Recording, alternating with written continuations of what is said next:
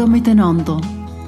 Das ist Claudia Acklin und das ist der Podcast Natur und Stadt.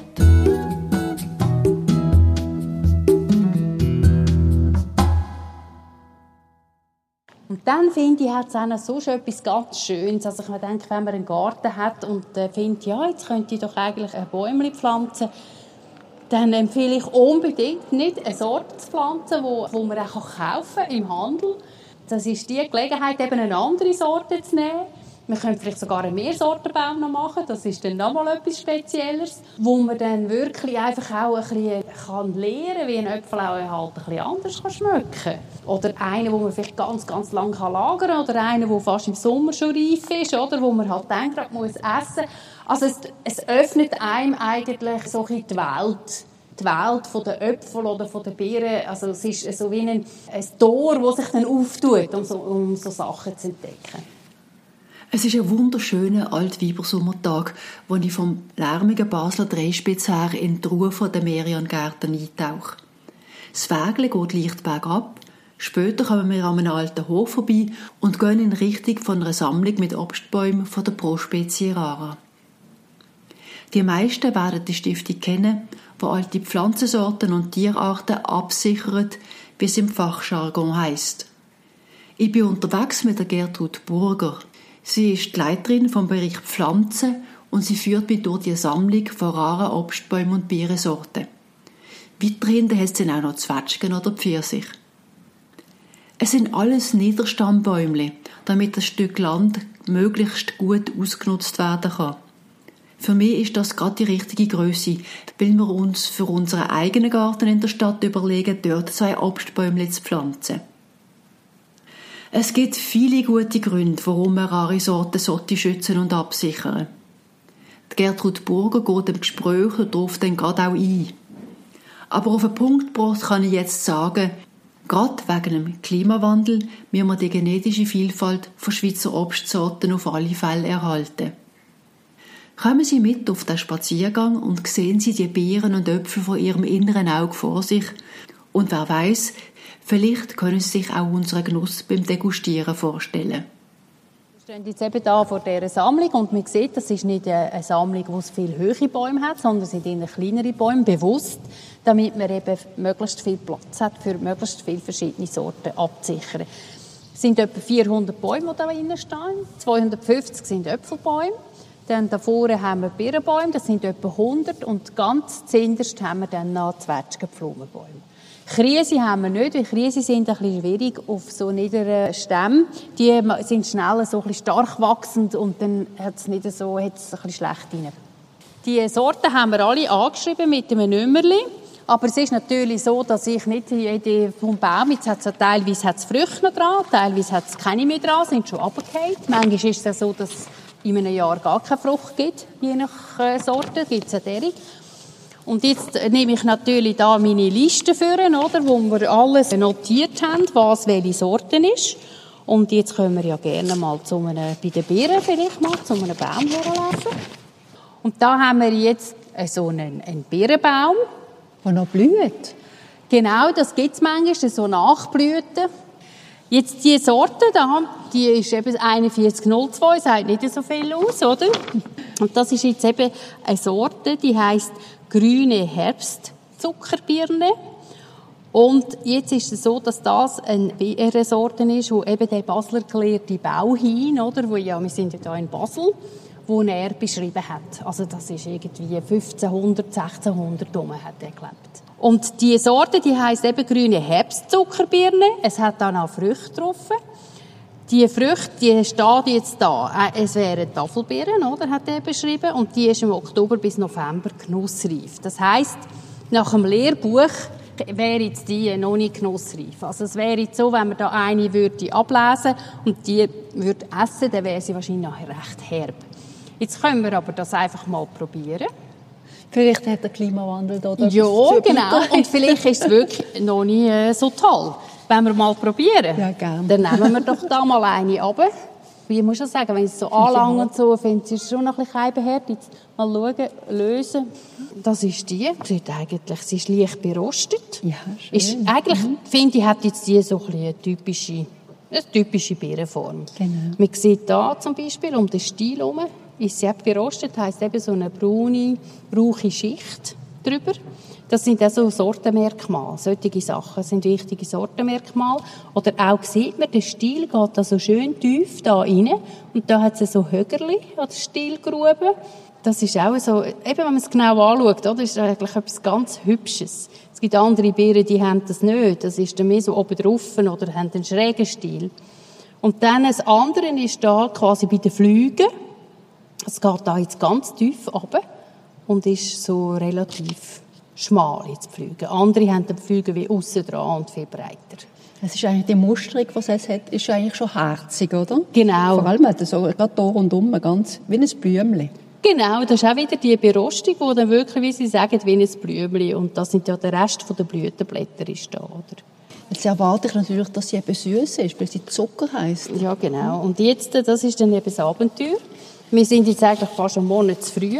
Wenn ich jetzt eine Voraussage machen würde, wenn ich die Beere so in der Hand würde ich sagen, die ist sicher noch nicht reif. Ja, oder auch beim Schneiden merkt man schon, sie ist wirklich hart mhm. beim Schneiden. Und jetzt sehen wir zum Beispiel Fruchtfleisch innen, oder? Das hat jetzt so ein bisschen einen grünlichen Touch noch, ist wahrscheinlich wirklich noch nicht so reif. Kerne, wenn ja etwas reif ist, sollten ja Kerne eigentlich richtig schön braun sein. Und das ist da hm, hm, hm, ein bisschen grenzwertig, oder? Die sind einfach fängst ein bisschen hellbrünlich. Jetzt werden wir mal probieren. Ich gebe jetzt mal nur ganz wenig. Ich wäre jetzt ein bisschen vorsichtig, mal schauen, was da rauskommt. Überraschung. Mhm. So kernig. Genau, das Fruchtfleisch ist nicht zart schmelzend. Bei Birnen mhm. hat man ja oft so die zart schmelzend, die heißen oft Butterbirne. Mhm. Ist innen körnig. Aber ich muss jetzt sagen, sie hat kaum Gerbstoffe. Was sie ein bisschen hat, ist, die Haut ist noch so ein bisschen rauch. Ja, genau. Und ich finde, sie ist noch, sie ist jetzt so ein bisschen süß. Aber ich finde, sie könnte noch mehr Würze haben. Und das merkt man, das ist, sie ist noch zu wenig entwickelt. Oder? Mhm. Das muss jetzt noch ein bisschen etwas kommen. Aber ich finde, das ist jetzt eine Sorte, die ich finde, die kann man wirklich essen. Das ist verstehe ich, dass man die als Tafelbeeren auch mhm. taxiert. Man kann sie sicher auch zum Kochen brauchen. Also ist wirklich super. Beeren mhm. hat eine gute Größe, nicht zu riesig, wo manchmal auch noch gut ist für den Hausgarten. Ich denke jetzt einfach, dass die ein bisschen harte Haut mhm. die Beeren auch noch gut schützt. Ja, das ist natürlich schon auch ein Punkt, dass oder? Feuchte drinnen bleibt. Das ist natürlich schon gut, oder? Also wenn man ganz dünne Haut hat, oder manchmal ist es so, dass es eher Sonnenbrand gibt. Also, oder? Es ist wirklich äh, so eine feste Haut, die schützt natürlich besser. Hat aber eben oft dann die Schattenseite, dass manchmal, dass man dann findet, ja, die Haut ist zu dick oder sie ist zu dominant im Geschmack. Sagen Hausgarten. Mhm. Was würden Sie sagen, ist das Minimum an Platz und an Besonnung, die ein Baum braucht in einem Garten? Also in einem Garten finde ich, also auch sonst generell, also es sollte mindestens halbschattig sein, nicht, nicht schattig. Das ist, äh, wird äh, schon auch kommen, der Baum, aber dann ist mehr dann irgendwie die Früchte haben vielleicht ein bisschen wenig Sonne und dann entwickelt es einfach den Geschmack nicht optimal. Dann braucht es äh, vom, vom Boden her, das ist immer ganz wichtig, der Boden sollte wirklich ein guter, nährstoffreicher Boden sein. Dann wächst, weil der Baum ist halt schon ein Kulturgut und der hat einfach gerne nährstoffreiche Erde. Das heißt nicht, dass man muss da irgendwie exzessiv da düngen, aber sagen wir, einiges im Jahr im Kompost gab, ist es sehr zu empfehlen, weil sonst verhungert er irgendwie und dann wächst er auch nicht recht und so. Das ist wichtig. Und was es sonst noch braucht, ist eben Mäuseschutz. Das ist halt dann manchmal ein bisschen Thema, wenn man ein bisschen Mäuse hat, weil die fressen gerne die Wurzeln an und dann stirbt einfach der Baum ab. Und es geht dann halt nicht sofort, sondern dann kümmert er manchmal drei, vier, fünf Jahre und dann mal eins ist fertig. Und da ist einfach halt, muss man mausen. Oder es gibt auch eine Katze haben, wenn sie äh, trainiert ist, Feldmüsse fangen. Da muss ich noch ein bisschen Vorbemerkung machen. Teil probieren auch irgendwie gerade an der Stammbasis, das ist ja da unten, dass man dort vielleicht tut ein bisschen, vielleicht ein bisschen Knoblauch oder auch, es gibt dann auch Klee, wo man abpflanzen kann, das quasi, das soll die Mäuse ein bisschen fernhalten. Also das könnte man auch alles ein bisschen ausprobieren im Hausgarten. Das ist ein Vorteil. Also was man noch viel sieht natürlich in Gärten sind Spalierbäume. Also die an der Wand mehr oder weniger genau. wachsen, oder? Also Spalierbäume finde ich etwas, gerade in der heutigen Zeit, etwas sehr Gutes und Gäbiges. Weil wir sind ja jetzt wirklich so ein bisschen in dieser Phase, oder, wo wir haben immer weniger Boden und eigentlich immer, es wird immer noch mehr verbaut und so, also das Thema verdichtetes Bauen. Und dann hat man halt auch immer weniger Garten, oder? Und jetzt gerade so ein Spalier ist, das ist ja etwas, das dann nicht so rund ist, sondern ist ja quasi zweidimensional und das kann man dann auch an einer Hauswand oder auch noch mit einer Abgrenzung irgendwie, an einem, sonst an einem Mürli oder sonst an einem Hägli oder so, kann man wirklich so einen Spalier pflanzen. Finde ich etwas ganz Tolles. Und jetzt ist es ja so, bei den Spalier, Jetzt ja, von früher gibt es ja da die verrücktesten Kunstformen, die man ja da gemacht hat. Es gibt so alte Bilder von, und da gibt es so Begriffe von Palmette, Verrier, Palmette, Doppel-U und weiß nicht was. Da hat man wirklich die Bäume, die Äste, hat man dann so wie gezwungen, oder, in eine gewisse Richtung zu wachsen und hat richtige Kunstformen gemacht. Man sieht es manchmal noch so auf Bildern von so alten Herrschaftshäusern, wo so fast um, um die Fenster herum, oder, sind die gezogen worden. Und das ist eine riesige Kunst, das ist natürlich auch ein extremer technischer Eingriff ins Wachstum von so einem Baum. Aber das muss überhaupt nicht so sein. Man kann einfach einen Spalier haben und sagt einfach, die Äste, die tut man wirklich auf die Seite nehmen und nicht etwas, das so vorauskommt, weil das will man ja dann nicht. Weil, und hinten raus auch nicht, weil dort ja vielleicht Mauer ist oder so ein Hag oder sonst etwas. Und das geht wirklich recht einfach. Also ich würde ich würd wirklich eine Lanze brechen für, für Spalier. Ich finde, das ist etwas ganz Tolles in der heutigen Zeit.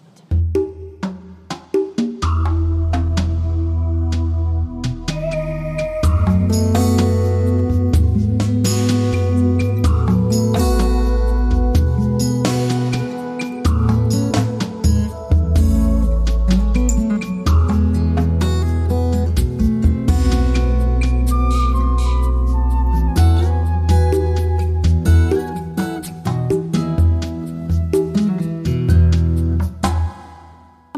fokussiert natürlich auf die Früchte schlussendlich, oder? Weil das ist ja das Kulturgut, oder? Ist ja die Nahrung, oder? Wo unser Thema ist. Der Baum selber ist in dem Sinne einfach extrem wichtig. Es soll ihm gut gehen, sonst kann er natürlich keine Früchte äh, produzieren. Und der Baum ist ja sonst natürlich noch etwas Spannendes ist ja etwas Mehrjähriges und rein durch seine Gestalt hat er natürlich auch eine Wirkung auf die Umwelt, auf den Lebensraum. Und gerade wenn wir so Hochstammbäume haben, oder, das wissen wir ja, mit den können Vögel drin brüten oder auch Fledermäuse drin sind. Dort drauf hat es auch sehr, sehr oft auch seltene alte Sorten, weil das sind ja Bäume, Zeitzeuge aus einer anderen Zeit, oder, weil ja Bäume sehr, sehr lang leben.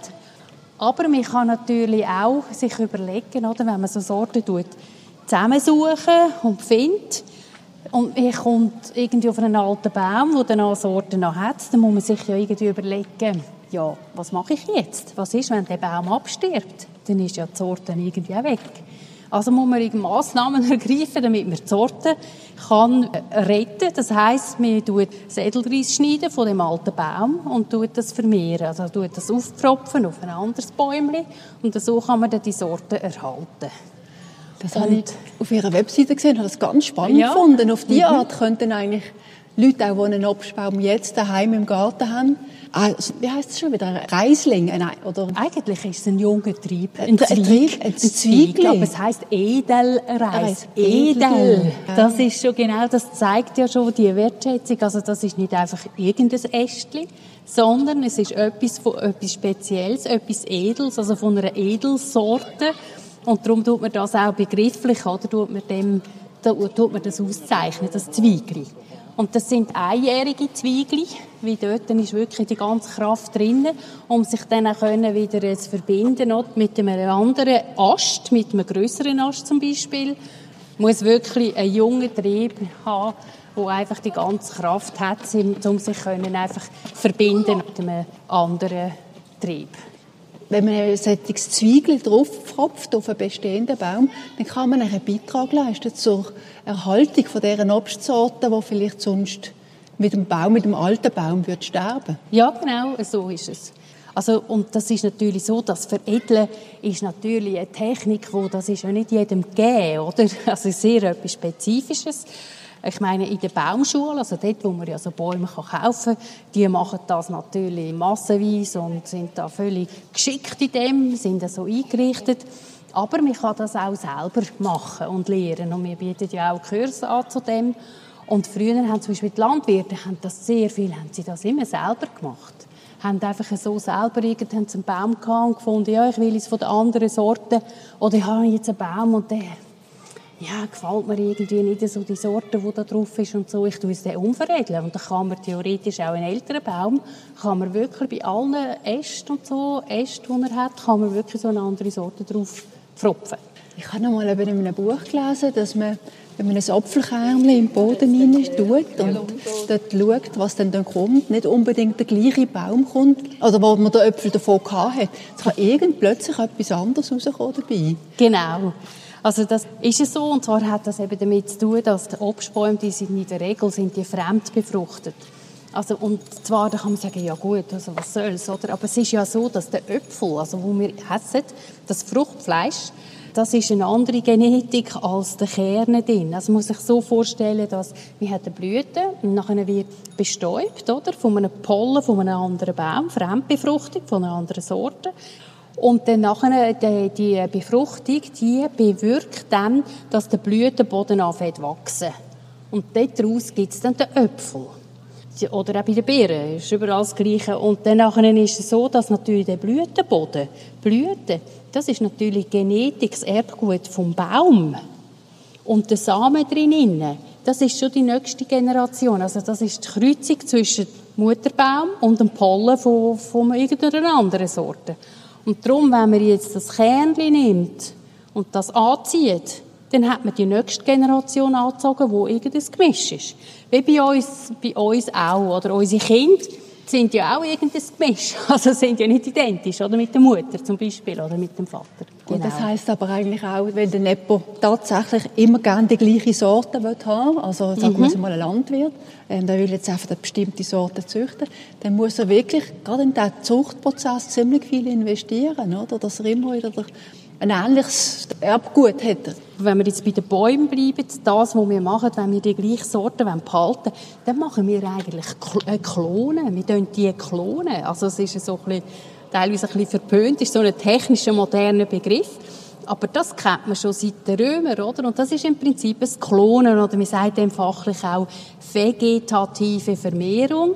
Also das heißt, man tut mit Pflanzenteilen arbeiten und tut die vermehren und dann hat man eben immer die gleiche Genetik. Was machen Sie jetzt hier genau in dieser Obstsammlung? Wir üben unsere Geduld, kann man auch mal sagen.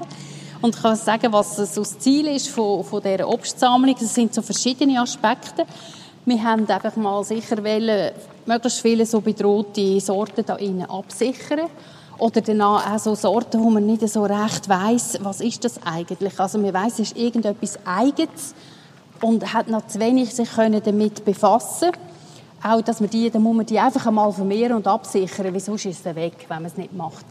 Dann ist auch wirklich ein Thema, dass man dann auch einzelne Sachen zeigt, die man vielleicht auch im Hausgarten kann brauchen kann. Vielleicht Sachen, die ein bisschen leicht bekannter sind oder wo man auch eher noch so ein bisschen überkommt in den spezialisierten Baumschulen.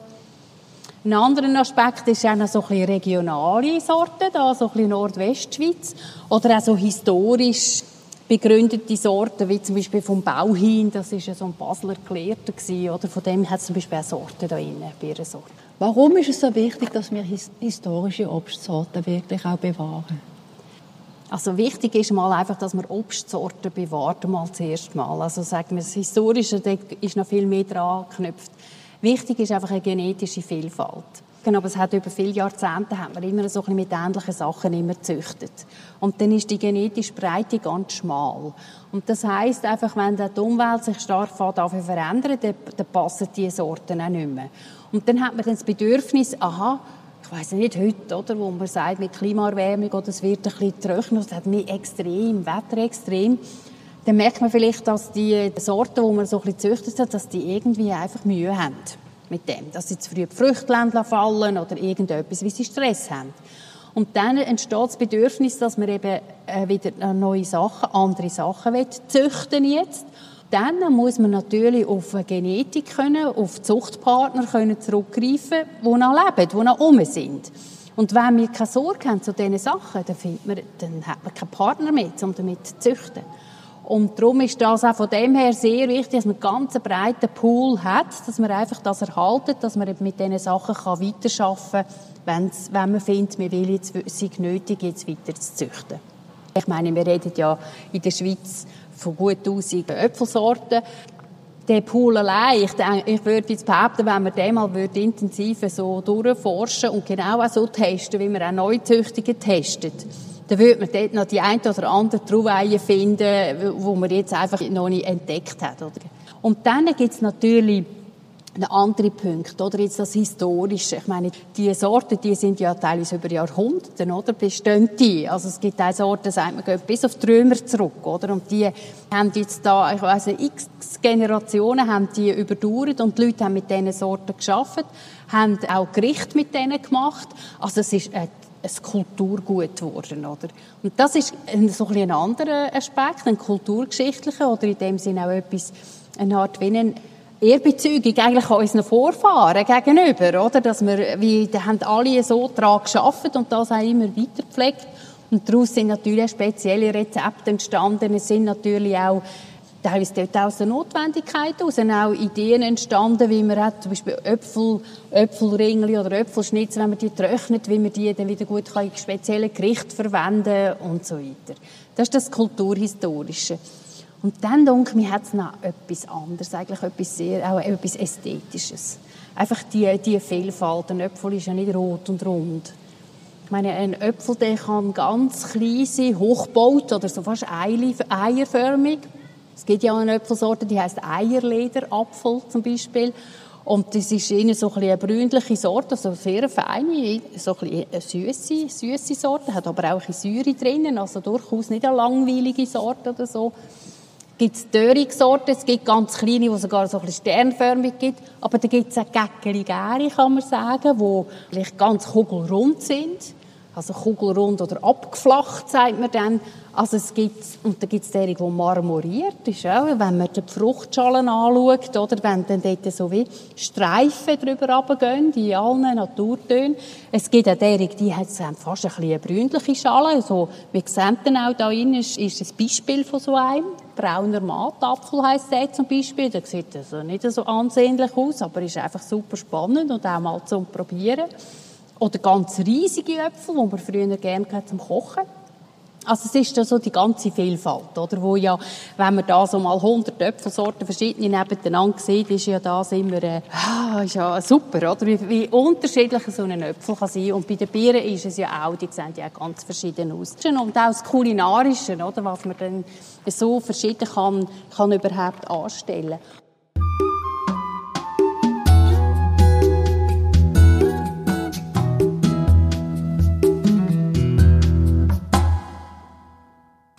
Jetzt schauen noch einen Äpfelbaum an. Ja, genau, genau. Da habe ich auch noch verschiedene Sachen. Und zwar, äh, vielleicht gehen wir mal, ja, wir gehen vielleicht mal zu einem Äpfelbaum, einen, der aus den USA kommt. Mhm. Wäre vielleicht jetzt mal das wäre, so wäre noch interessant. Genau. genau.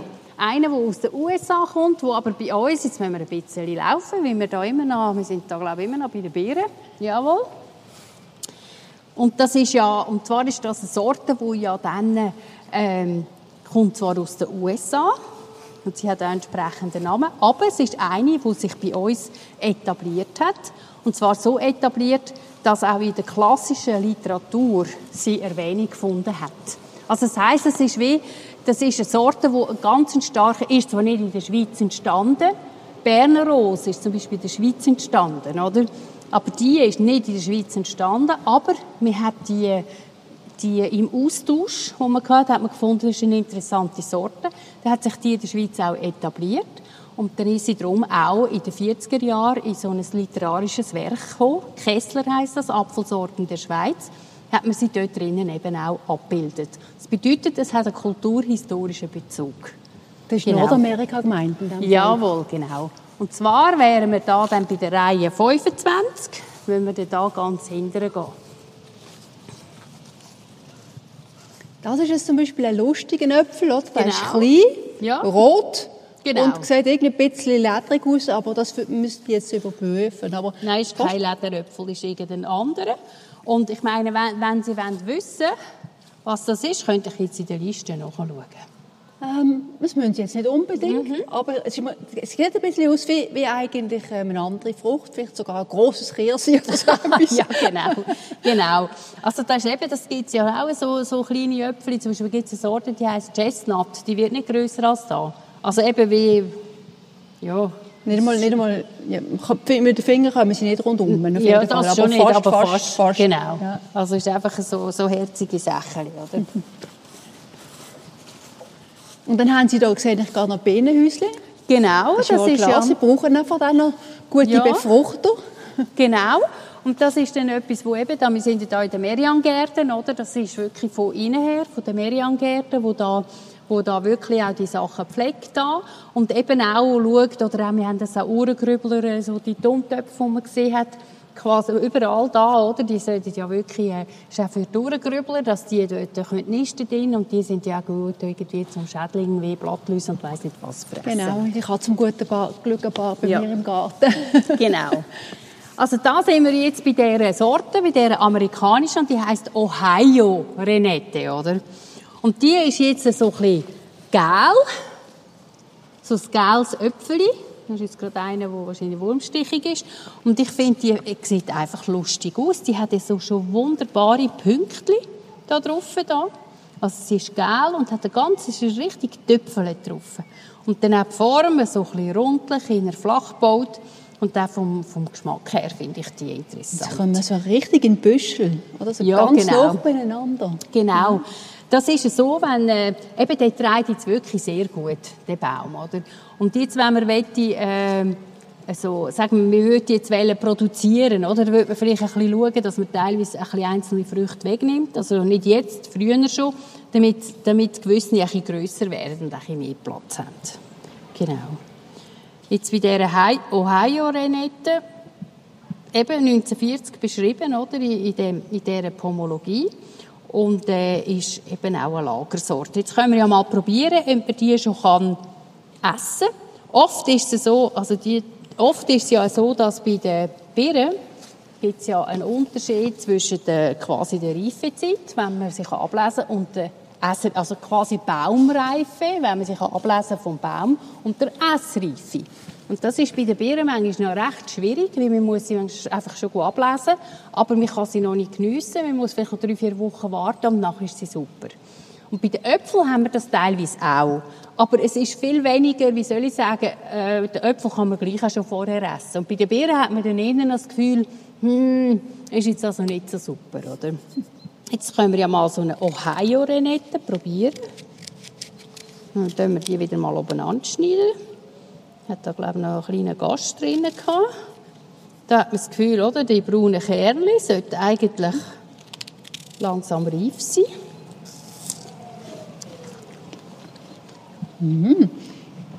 Das ist knackig, ganz bisschen sauer und Mhm. gleichzeitig auch noch süß. Genau, ist das so ein gäbiges Äpfel, denke ich. Mhm, ja. Auch von der Größe her. Gut vom Weihen machen. Genau. Nicht mich zu wundern, ich nehme jetzt mal noch einen, wo wie der hat einen Gast drin gehabt dort. Oder da ist jetzt einer, der ist ein bisschen ist noch ein bisschen weniger, darum hat er auch schneller gereift, diesen, oder? Mal schauen, wie der schmeckt. Schön. Hm, ist noch ein bisschen saurer. Mhm.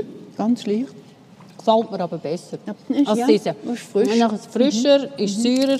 Und dieser, da merkt man, hat dort ein kleines Würmchen drin gehabt. Der hat natürlich sehr schnell einfach, ähm, einfach die Fruchtreife beschleunigt. Und dann ist er schon bald ein bisschen überreif gewesen, oder? Hm, das würde ich jetzt an einem Sommertag gerne essen. Oder so. Mhm. Ja, ist wirklich so. Nicht zu süß, oder? Genau, und das ist so ein erfrischendes Äpfel.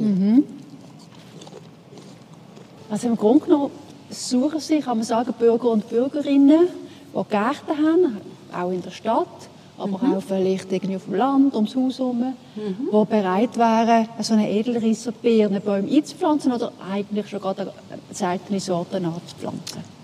Man kann beides, das Edelreis bei uns bestellen und dass sie das dann selber veredelt auf einen Baum, wenn sie das möchten, gerne machen. Und das andere, was wir auch viel machen, wir dann einfach einen Baum organisieren in einer Baumschule und dann ist dann der vielleicht anderthalb Jahre später ist der bereit zum Abholen. Und dann können die Leute dann auch wählen, wenn es ein Hochstammbaum oder wenn es lieber ein, ein kleinerer Baum das tut ja der Baumschulist ja dann steuern über die Unterlage, wo er das Reis drauf aufpfropft, oder? Man würde sich zuerst bei Ihnen melden und Sie mhm. tun einem dann weiterweisen. Ich habe gesehen, es hat eine Liste mit mhm. Baumschulen auf ihrer Ja, Webseite. genau. Die kann man auch direkt zugehen, theoretisch. Oder? Kann man auch, natürlich, genau. Und äh, bei uns ist es so, wir machen natürlich die Initiative mit dieser roten Liste. Da können eben die Leute über uns das bestellen und wir dann den Baum organisieren. Wir machen das alles, oder? Wir dann die Reiser ja dann auch schneiden, gehen zu der Baumschule und bringen die Reiser und sagen, schau, die und die so und so viele Bäume machen, die Person will einen Hochstamm, die andere Person will einen Niederstamm, nochmal eine andere will eine Mehrsorte. Also es ist eine recht komplexe Geschichte. Und äh, wir wissen dann natürlich über das, wissen wir, woher die Bäume dann gehen. Oh, das ist für uns ganz wichtig, weil das tragen wir dann ein, so wie unserer Pflanzendatenbank, wo wir ja die Sachen, die wir wissen, die neu mit umstehen, von allen Sorten, die sind dort integriert. Und das hilft uns überhaupt zu merken, gibt es die Sorten an oder gibt es sie nicht mehr. Wie geht es den Bäumen? Wie geht es den Bäumen? All diese Sachen. Und, und das ist für uns immer wieder Anlass, jedes Jahr. Im Herbst tut dann der Mitarbeiter von mir tut wirklich schauen, äh, wie sieht es aus welche, von welchen Sorten haben wir weniger als drei Bäume oder drei Standorte, also Adressen quasi. Und dann, nachher, dann meistens gibt es noch recht viel, weil das variiert immer wieder ein bisschen. Manchmal melden die Leute nicht zurück, wie es, den Bäumen geht und so weiter. Darum ist das so ein bisschen volatil. Und dann schauen wir, dann wählt man vielleicht etwa 30 Sorten aus und man findet, mal, da müssen wir jetzt schauen, dass wir Leute finden, die die abpflanzen wollen. Und dann tut man die rote Liste machen von dem Jahr. Und das ist im Oktober. Meistens so Ende Oktober wird die aufgeschaltet und dort steht dann auch drauf, wie man muss bestellen bei uns, oder?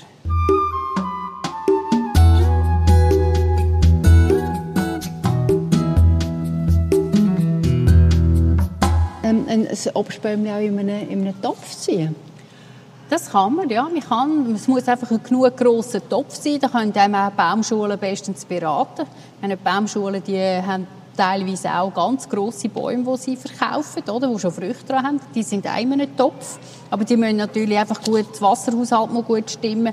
Vielleicht muss man auch mal einmal das Bäumchen rausnehmen und vielleicht die Wurzeln ein bisschen anschneiden und dann wieder neu mit Substrat, also mit Erde füllen.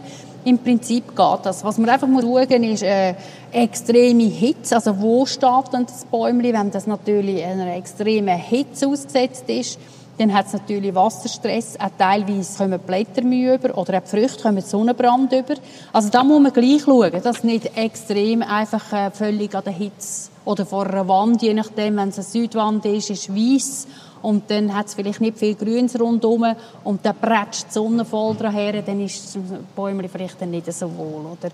Aber ist im Prinzip möglich und es gibt natürlich auch noch andere Kulturen als Äpfel, Birnen, Krise und Zwetschgen. Also ich sehe die eher bei Äpfeln oder bei Birnen. Bei Krise sehe ich das ein bisschen weniger, weil die sind einfach stärker wachsend. Ich weiss es nicht, müssen wir probieren. Aber da würde ich jetzt ein bisschen vorsichtig, ich würde es jetzt nicht einfach so zack empfehlen. Und was es gibt natürlich noch andere interessante Sachen. Beim Obst, zum Beispiel mit Weinbergpfirsich, würde ich es probieren. Auch, oder? Eher ein, kleinerer Baum. Braucht dann auch ein bisschen weniger Wurzelraum. Aber trotzdem muss man schauen, oder? Mit, mit der Wasserversorgung. Das muss dann gleich stimmen. Und ähm, dann gibt es natürlich auch noch, was ein bisschen mehr aufkommt, ist so die Wildobstsachen, oder? Also irgendwie Santon oder Kornellkrise oder Dörrigsache, die ganz attraktiv ist, wo man auch kann essen kann. Oder, oder man kann es auch lassen, wenn man dann irgendwie das Gefühl hat, man will jetzt nichts damit machen. Also ja. ich sehe es da nochmal zum Abschließen vielleicht, da hat es ja wie gesagt, Sie haben gesagt, etwa 400 Bäume. Mhm. Sie sind also sehr ökonomisch mit ihrem Raum umgegangen. Das müssen die meisten im Garten auch machen. genau. Es ist eben anderthalb Meter Abstand zwischen diesen Stämmen.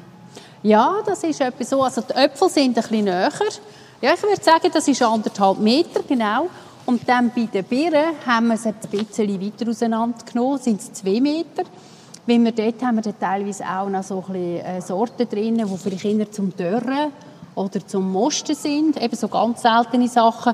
Und die haben meistens einen starken Wuchs. Und dann hat man gefunden, wir müssten ein bisschen mehr Abstand haben.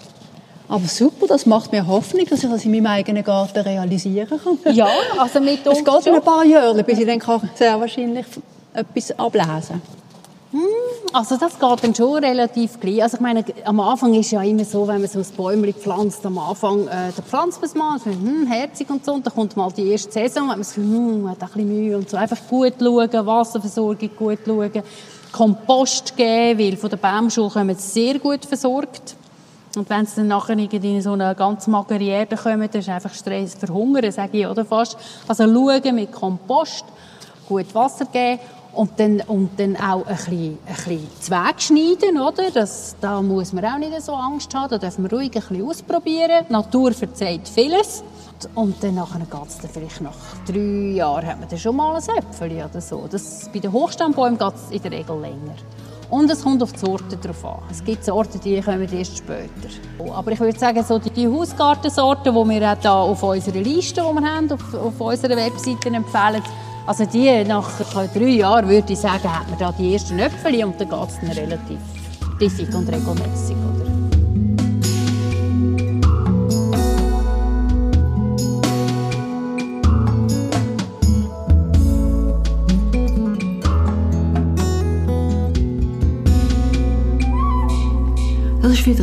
Von Natur und Stadt und ich hoffe, dass sie Ihnen gefallen hat. Ich danke Gertrud Burger von Pro Spezie Rara recht herzlich für ihre Zeit. Wer so ein bisschen genau wissen will, findet in meinen Shownotes ein paar Links zum Tier zu gehen. Wer mehr über mich, den Podcast oder meine Blogbeiträge wissen will, findet alle wichtigen Informationen auf meiner Webseite natureandthecity.ch. Ich würde mich freuen, wenn Sie auch bei der nächsten Folge wieder zuhören.